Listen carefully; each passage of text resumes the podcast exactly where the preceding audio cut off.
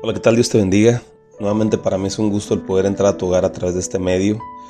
Le doy gracias a Dios por tu fidelidad, le doy gracias a Dios porque nos da la oportunidad nuevamente de podernos reunir. Eh, en esta semana que estuvimos haciendo algunas otras actividades, quiero decirte que de igual manera el Señor hablaba a mi corazón y quiero eh, continuar con este estudio. Ya vamos a, vamos a empezar con la segunda mitad y espero que este estudio esté siendo de gran bendición para tu vida que te pueda llenar con, con el Señor te pueda llenar con su palabra, con esa semilla que está sembrando en tu corazón y que pueda dar fruto al ciento por uno. Yo le doy gracias a Dios porque nos ha dejado su palabra. Quiero decirte que la Biblia ha sido uno de los libros más perseguidos a través de la historia. Sin embargo, el Señor ha tenido eh, la preocupación siempre de que pueda llegar a nuestras manos. Y en este tiempo las palabras de Jesús después de dos mil años siguen retumbando en nuestros corazones y siguen dándonos eh, las, instrucciones, el ánimo para poder seguir adelante. Eh, aquí en el, en el, libro de Mateo tenemos, eh, ya estamos en el, en el capítulo 14. Quiero decirte que si tú apenas te estás incorporando a estos estudios, quiero decirte que todos los estudios están siendo grabados Estamos en Spotify, estamos en YouTube y estamos en Facebook. Si tú quieres ponerte al corriente con cada uno de los estudios, yo te invito a que, a que retomes cada uno de los estudios. Yo sé que va a ser de gran bendición porque la palabra de Dios es vida, como le dijo Pedro a Jesús, ¿verdad? ¿A quién iremos si solamente tú tienes palabras de vida eterna? Cuando nosotros nos alimentamos por medio de la palabra, alimentamos nuestro espíritu y nuestro espíritu se fortalece. Es como si nosotros nos alimentáramos diario como lo hacemos regularmente con la comida natural. Aquí nosotros podemos alimentar nuestro espíritu también para que nuestro espíritu se esté fortaleciendo y, verdaderamente tú vas a notar un cambio en tu vida a través de tomar tomarte el reto de poder eh, llevar estos estudios todos los días sin falta va a haber un crecimiento especial en tu vida, yo lo, yo lo creo en mi corazón y te animo a que lo hagas, te animo a que sigas adelante, que sigas perseverando, que no dejes que ninguna de las adversidades que tenemos en esta vida te quite el gozo de pensar que en la postrer vida vamos a tener un gozo que no se compara a ninguna aflicción que podamos tener aquí. Muy bien, vamos a iniciar en el capítulo 14, versículo 22, que es donde nos quedamos. Y brevemente te, recuerdo en la clase pasada, en la clase anterior, estuvimos mirando el milagro de la multiplicación de los panes y los dos peces. Y quiero decirte yo con todo mi corazón que esos milagros son milagros para desmenuzarlos, analizarlos y aplicarlos a nuestra vida. Porque eh, el Señor Jesús hace cosas que muchas veces nosotros no lo podemos creer porque físicamente son imposibles, pero en Él todas las cosas son posibles. Cualquier cosa que, que tú te, se te ocurra o te imagines, ¿verdad? Que a lo mejor este, tú lo veas como imposible en tu vida, Él lo puede hacer. Él lo puede hacer, Él te puede poner los medios, te puede poner esa plataforma por medio de la cual tú vas a caminar para poder vencer cualquier adversidad y también para poder alcanzar los objetivos en el Señor, ¿verdad? Eh, es parte de la historia que vamos a ver en el día de hoy. Parte de lo que nosotros queremos hablar este día es sobre las cosas importantes, las cosas grandes, las cosas milagrosas que hace Jesús y que muchas veces son físicamente imposibles, pero en Él todas las cosas son posibles, ¿verdad? Mirábamos en el capítulo anterior, en el, en el, en el estudio anterior, mirábamos como un joven levantó su mano y dijo, yo tengo cinco panes y dos peces, ¿verdad? Y él le quiso dar a Jesús todo lo único que él tenía, ¿verdad? Entonces cuando él le da todo lo que él tiene, entonces Jesús obra un milagro impresionante y es lo que nosotros debemos de entender cuando nosotros le damos al Señor nuestra vida, nuestros recursos, lo único que nosotros tenemos o más bien lo que nosotros le podemos dar, Él obra un milagro impresionante, ¿verdad? Él multiplica, él distribuye y Él bendice a todas las personas a través de lo que nosotros le damos a Él, ¿verdad? Y eso es algo bonito, es algo poderoso, es algo que nosotros debemos de entender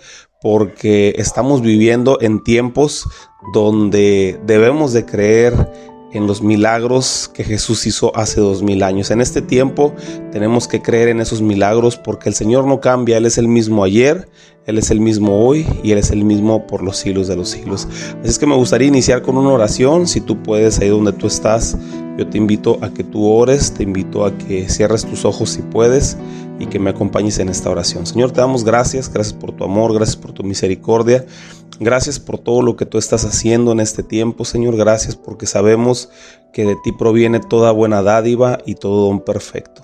Señor, amamos el estar delante de tu presencia, amamos el estar delante de ti, Señor. Yo te ruego por cada persona que está escuchando este estudio, que bendiga su corazón, que siembres esta semilla, mi Dios, que sea plantada en sus corazones y que dé fruto al ciento por uno, Señor, que mi Dios, ellos puedan generar un fruto apacible, que puedan las personas eh, comer de ese fruto, Señor, que, que, crece en ellos y que podamos ser de bendición para más personas. Señor, yo te pido también, Señor, por este tiempo de pandemia, te rogamos que seas tú, mi Dios, trayendo sanidad a nuestra tierra y que todas aquellas personas que han sido infectadas, que, que se han enfermado, mi Dios, que seas tú, mi Dios, eh, sanándolos y ayudándolos a que su sistema de defensas se pueda fortalecer. Te damos gracias en esta preciosa mañana, en el nombre de Jesús. Amén.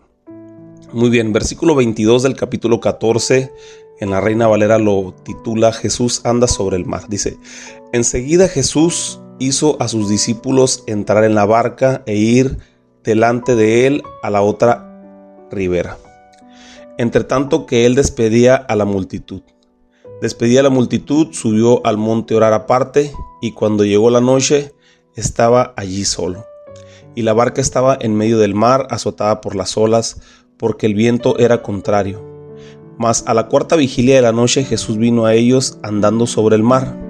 Y los discípulos viéndolo, viéndole andar sobre el mar, se turbaron diciendo, un fantasma, y dieron voces de miedo. Pero enseguida Jesús les habló. Enseguida Jesús les habló diciendo, Tened ánimo, yo soy, no temáis. Entonces le respondió Pedro y le dijo, Señor, si eres tú, manda que yo vaya a ti sobre las aguas. Y él le dijo, ven. Y descendió Pedro de la barca y andaba sobre las aguas para ir a Jesús. Pero al ver el fuerte viento tuvo miedo y comenzó a hundirse, y dio voces diciendo, Señor, sálvame. Y al momento Jesús extendió la mano, asió de él y le dijo, hombre de poca fe, ¿por qué dudaste? Y cuando ellos subieron a la barca, se calmó el viento. Entonces los que estaban en la barca vinieron y le adoraron diciendo, verdaderamente eres hijo de Dios. Muy bien, quiero iniciar con una pregunta. ¿Quién es el que los mandó a que se subieran a la barca? Jesús, Jesús fue el que mandó a sus discípulos que se subieran a la barca, exactamente. Fue el que fue Jesús el que dio esa indicación. Y esto es algo muy, muy profundo, porque eh, nosotros nos hemos casado con una idea eh, en la vida cristiana o en nuestra vida eh, pues secular, ¿verdad? En la vida que nosotros vivimos en el día a día, nos hemos casado con una idea y es que si todo sale bien, estamos bien con Dios. Y si las cosas comienzan a salir mal, es porque estamos mal con Dios. Y eso es absolutamente una total mentira, ya que en este caso Jesús necesitaba que su fe fuera creciendo. La fe de sus discípulos, la fe de sus apóstoles, la fe de sus seguidores, necesitaba dar otro brinco más, ¿verdad? Nosotros eh, vemos aquí como Jesús, él mientras él se va a orar y se queda despidiendo a la multitud, tan sencillo era como haberle dicho a la multitud, este, pues bueno, nos vamos a retirar y subirse a la barca y andar con ellos eh, toda la noche, porque ahorita vamos a ver lo que anduvieron navegando toda la noche pero sin embargo Jesús le dice a los discípulos, váyanse adelantando. Y él mientras despedía a la multitud, les estaba dando atención también a la multitud, pero posteriormente a eso lo que hace Jesús es que se va a orar, se va a hablar con el Padre. Y entonces aquí nosotros vemos cómo los discípulos suben a la barca y es porque Jesús necesitaba que su fe fuera creciendo, que siguiera avanzando esa fe. Nosotros recordamos que la vez pasada que habían atravesado una tempestad, Jesús estaba en la barca, no sé si recuerdas, Jesús estaba dentro de la barca y entonces dice que se levantó una gran tempestad y empezó a golpearla, empezó a golpear la barca y entonces en esto en ese momento ellos desesperados se levantaron y le dijeron, "Jesús, levántate porque perecemos", ¿verdad? Pero Jesús estaba dentro de la barca, Jesús estaba ahí con ellos, al alcance de la mano de ellos, solamente para darle un jalón a Jesús y despertarlo. Eh, y que Él pudiera calmar la tempestad o les diera por lo menos tranquilidad en ese momento donde estaban pasando esa gran tempestad o gran tribulación, ¿verdad? Su corazón estaba temeroso en la, en la, primera, en la primera vez que platicamos que Jesús iba en la barca con ellos y estaba levantándose una tempestad, pero ahora ellos iban solos y fue un objetivo eh, o fue un plan de Jesús el que ellos se fueran solos. Jesús sabía que se iba a levantar una tempestad. Jesús sabía que el viento iba a ser contrario. Jesús sabía que pues la cosa se iba a poner eh, un poquito difícil en medio del, del, mar. Pero él necesitaba que ellos empezaran a confiar en él. Él, él, él él ya sabía lo que estaba a punto de hacer, que era lo que leímos ahorita, caminar sobre el mar y llegar hasta ellos. Pero en este momento, en el tiempo que Jesús los dejó, ahí necesitaba que su fe se empezara a desarrollar aún más. No fueron unos cuantos minutos, los que ellos anduvieron por el, por el mar solos sin Jesús fueron entre 8 y 10 horas aproximadamente. La historia dice que Jesús despedía a la multitud. Yo me imagino que eran como entre 6 o 7 de la tarde. Y después dice que, los discípulos se subieron a la barca y estuvieron en la barca eh, sin Jesús o hasta que Jesús apareció hasta la cuarta vigilia. La cuarta vigilia, así lo, así lo hablan ellos, eh, los, los este, los judíos en la tradición judía, ¿verdad? Y es de las 3 a las 6 de la mañana. O sea, si Jesús despidió a la multitud entre 6 o 7 eh, de la tarde, entre 3 y 6 de la mañana es cuando ellos ya estaban, este, pues un poquito atemorizados, solos, sin Jesús en la barca y, ya habían transcurrido muchas, muchas horas, ¿no?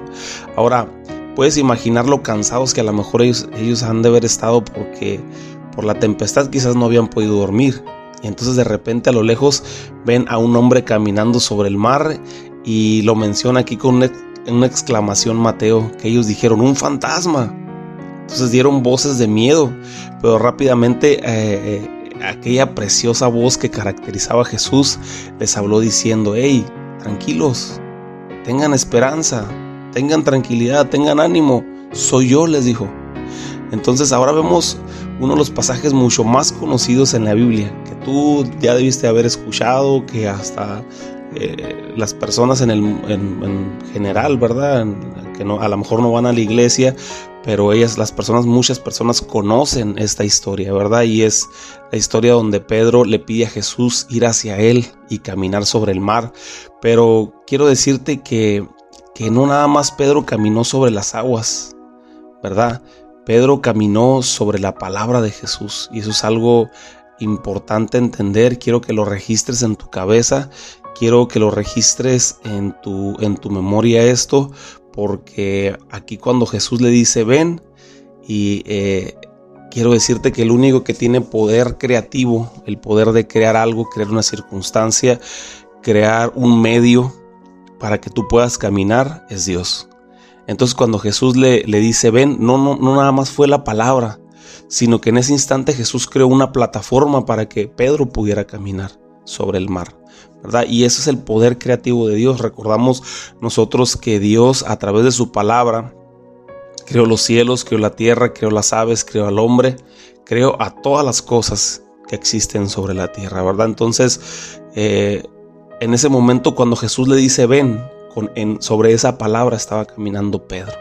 Debemos nosotros entender que como hijos de Dios, que cuando, que cuando Jesús nos dice ven, Él está poniendo todos los medios que se requieren para que nosotros podamos caminar sobre cualquier circunstancia, aunque sea físicamente imposible, nosotros vamos a poder llegar hasta Jesús. ¿verdad? Ahora vemos a un Pedro muy atrevido, Regularmente una persona atrevida son las que más cometen errores. No sé si conozcas a alguien por ahí, una persona atrevida, una persona muy intrépida. Y si te puedes dar cuenta, regularmente son las personas que cometen muchos errores. Aquí porque los impulsos les ganan. Pero sabes, yo aquí veo algo mucho más grande en Pedro. Nosotros deberíamos de ser atrevidos como Pedro, dejando a un lado los temores al fracaso. Cuando Jesús nos dice, ven, ahora como, como te dice Jesús, en este tiempo que vengas, es de muchas circunstancias, de, de muchas maneras es como Jesús te dice, ven. Nosotros debemos de caminar hacia Jesús cuando Jesús dice, ven. Cuando nos pide que nosotros salgamos a alcanzar almas, Jesús nos está diciendo, ven. Yo quiero que tú mm, eh, pienses o medites un, un momento en esto. ¿Cuántas veces Jesús te ha dicho ven y no has ido? ¿O has tenido temor de avanzar? ¿O has tenido temor de acercarte? ¿O has tenido, temor de bajar de la barca? Cuando Jesús nos dice en este tiempo ven, es porque Él quiere que nosotros hagamos su obra. Quiere que tu fe se desarrolle, quiere que tu fe crezca, quiere que tú vayas a otro nivel. ¿Verdad? Los apóstoles estaban en cierto nivel, en su nivel de fe, y en este momento, en esta circunstancia, Jesús les estaba enseñando algo mucho más grande. Les estaba enseñando a confiar en Él. Les estaba enseñando a que ellos podían tener un nivel de fe aún mayor. Cuando Jesús nos pide que salgamos a alcanzar almas, nos está diciendo ven. A mí me llena mucho de esperanza esta palabra porque en mi corazón yo deseo eh, el poder establecer iglesias y eso es, eso es un sentir en mi corazón y es un sentir que yo quisiera transmitirle a toda la iglesia, a toda la congregación, el poder llegar a más lugares. Y yo no quiero sentir temor por esto, sino ver a Jesús que me habla y que me dice ven y tratar de creerle a Jesús o creerle a Jesús, no tratar únicamente. No nada más tratar, sino creerle a Jesús así como las grandes historias de los, del Antiguo Testamento, donde nos habla de grandes personas que le creyeron a Dios, ¿verdad? Toda la Biblia se basa en creerle a Dios. Toda, toda la Biblia se basa de creer, en creerle a Dios. Si algo, yo siempre te voy a decir esto, si algo que le molesta a Dios, yo te lo puedo decir a ciencia cierta, es que no le creamos, que desconfiemos de su poder, que desconfiemos de lo que Él puede hacer. Las grandes batallas que ganó el pueblo de Israel cuando pelearon contra los diferentes pueblos, las batallas que peleó Jehová, ¿verdad? Es caminar sobre el mar también. ¿Por qué? Porque él, él hacía cosas imposibles para los ojos del hombre. Él confundía a los enemigos, confundía a los adversarios. Y entonces les daba una gran victoria al pueblo de Israel. Una de las historias más conocidas es, el, es, el, es la historia de Gedeón, ¿verdad? La historia de Gedeón habla de un hombre, un, de un, habla de que el pueblo de Israel estaba siendo hostigado por, por los madianitas, otro pueblo. Y entonces dice la palabra de Dios que llegaban de tiempo en tiempo y destruían las cosechas. Y entonces ellos estaban pasando hambre porque les destruían la comida. Y entonces dice la palabra de Dios que el Señor habló a Gedeón y le dijo, hombre esforzado y valiente. Y entonces Gedeón en ese momento le respondió, Señor, yo no soy esforzado, ¿verdad? Yo soy el más pequeño en la casa de mi padre. Y entonces el Señor le da una promesa y le dice que Él va a vencer al, al pueblo de Madián como a un solo hombre. Entonces dice la palabra de Dios, rápidamente te lo resumo, dice la palabra de Dios que Él habló al ejército y eran cuarenta y tantos miles de hombres eh, los que iban a, con, Gedeón y, Dios le dijo, sabes que son muchos hombres. Entonces los puso a prueba y al último le quedaron como once mil y el Señor le dijo, sabes qué, siguen siendo muchos hombres los que van contigo a pelear. Se iban a enfrentar con un, con un pueblo de más de 400 mil hombres. Entonces tú te pones a pensar y tú dices, tú dices, ¿acaso si son muchos hombres, 11 mil hombres contra 400 mil? Se me hace que el Señor no le estaba dando las matemáticas. Pero el Señor le dijo a Gedeón, si, si te dejo ir con todos estos hombres, vas a creer que la victoria fue de tus manos, pero no, la victoria es en mis manos. Yo voy a, yo voy a vencer a tus enemigos. Y entonces dice que los volvió a poner a prueba y de cuarenta y tantos mil hombres que llevaba originalmente, al último se quedó con 300 hombres.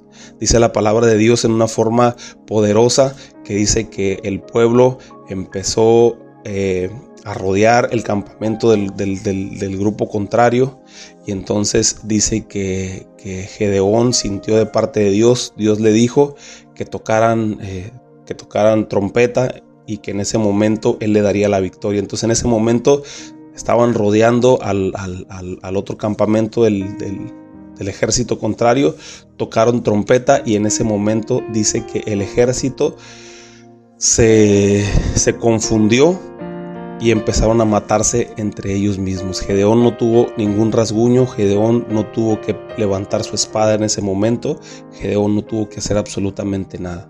Algo totalmente imposible. Gedeón estaba caminando sobre el mar, creyéndole a Dios, creyendo en que Dios le iba a dar la victoria en ese momento. Tuvo temor, quizás tuvo temor. Tuvo incertidumbre, quizás tuvo incertidumbre, sí. Pero él siguió adelante. Y eso es lo importante y es lo que hace la diferencia. Que aunque nosotros tengamos temor o que aunque nosotros sintamos la adversidad, En nuestra carne como hombres, sigamos adelante, sigamos caminando, sigamos perseverando. Y el Señor nos va a dar la victoria al final del camino, ¿verdad? Entonces Gedeón caminó sobre el mar en esta circunstancia porque físicamente era imposible que él pudiera ganar esa victoria.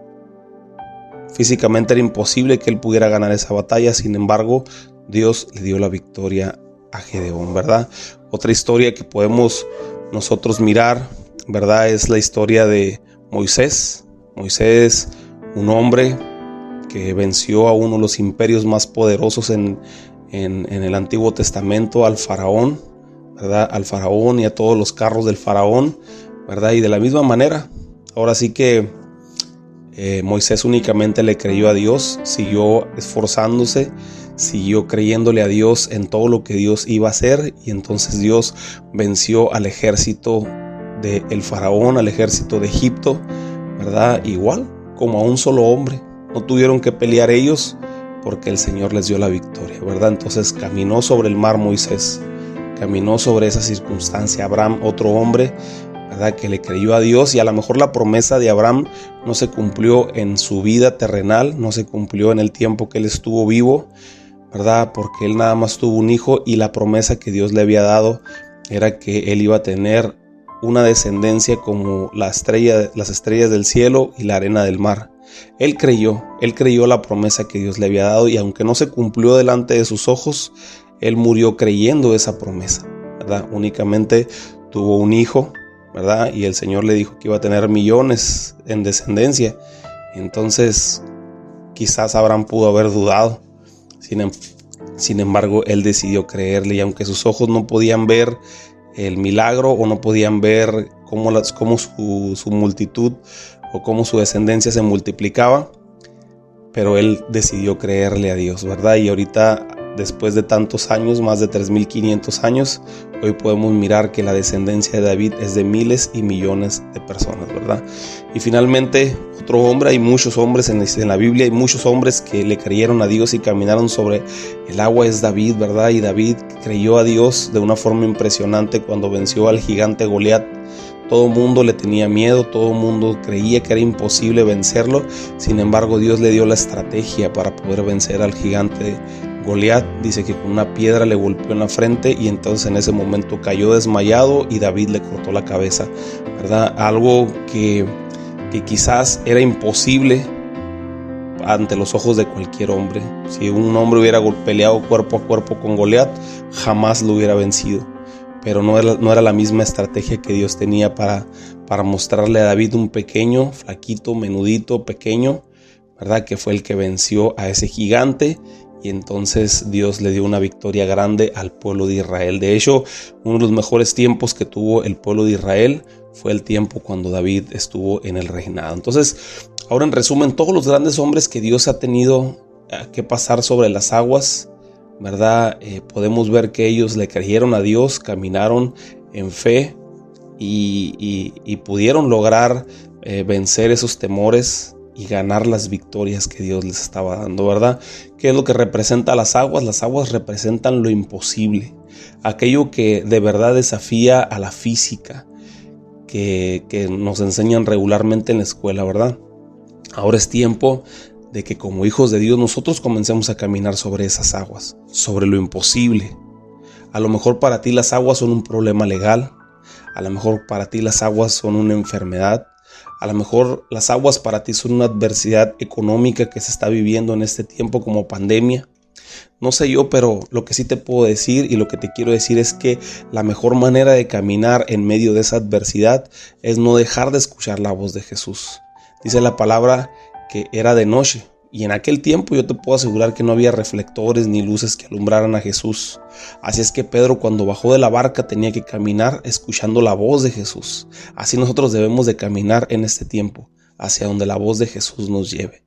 ¿verdad? Finalmente podemos ver nosotros a Pedro temeroso porque el viento lo estaba golpeando y lo único que, lo pudo salvar de, estar en medio ya de las aguas, de, de estar en medio entre la barca y Jesús, fue Jesús. Jesús extendió su mano en el momento en que Pedro tuvo temor y lo sacó y lo salvó y lo llevó nuevamente a salvo a la barca.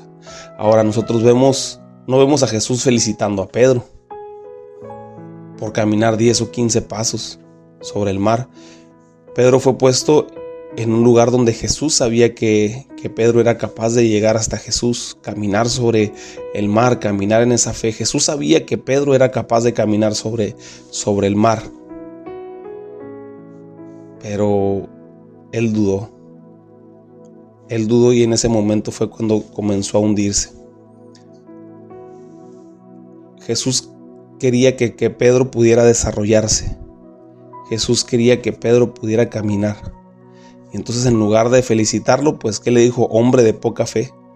¿Cuántas veces nosotros hacemos grandes cosas o queremos hacer grandes cosas o hacemos cosas y, y a veces nosotros decimos, bueno, no me felicitaste por lo que hice, aunque no me quedó bien, pero pues no me felicitaste por lo que hice. Sin embargo, yo traté de hacerlo y en lugar de, de, de recibir un, un este, una felicitación me regañaste. Entonces aquí vemos a Jesús llamándole la atención a Pedro, pero le llamaba la atención porque él sabía que Pedro era capaz de lograr ese, ese, ese reto que se estaba poniendo en ese momento. Pero Pedro estaba desarrollándose, Pedro estaba creciendo. ¿Y qué formó Jesús en Pedro? Al tiempo cuando Jesús ya regresó al cielo, ¿qué formó Jesús en Pedro? Pues un gran predicador, un hombre que aún con sus sombras sanaba a los enfermos, pero que debía aprender Pedro en esta escena era, caminar sobre el mar. ¿Qué es lo que tenía que aprender Pedro en esta escena? Era caminar sobre el mar. Que siempre Jesús es nuestra salvación en los momentos cuando ya no podemos más.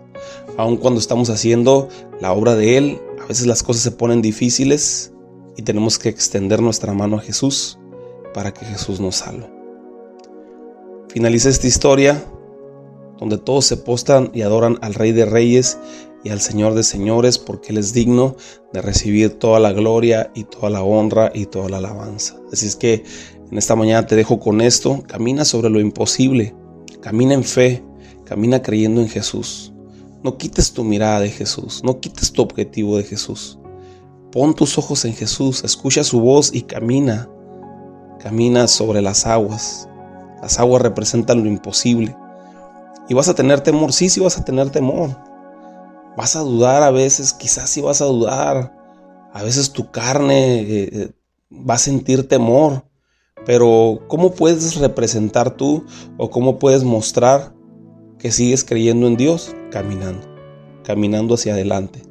Porque una de las cosas que sucede es que cuando tienes temor, pues te regresas.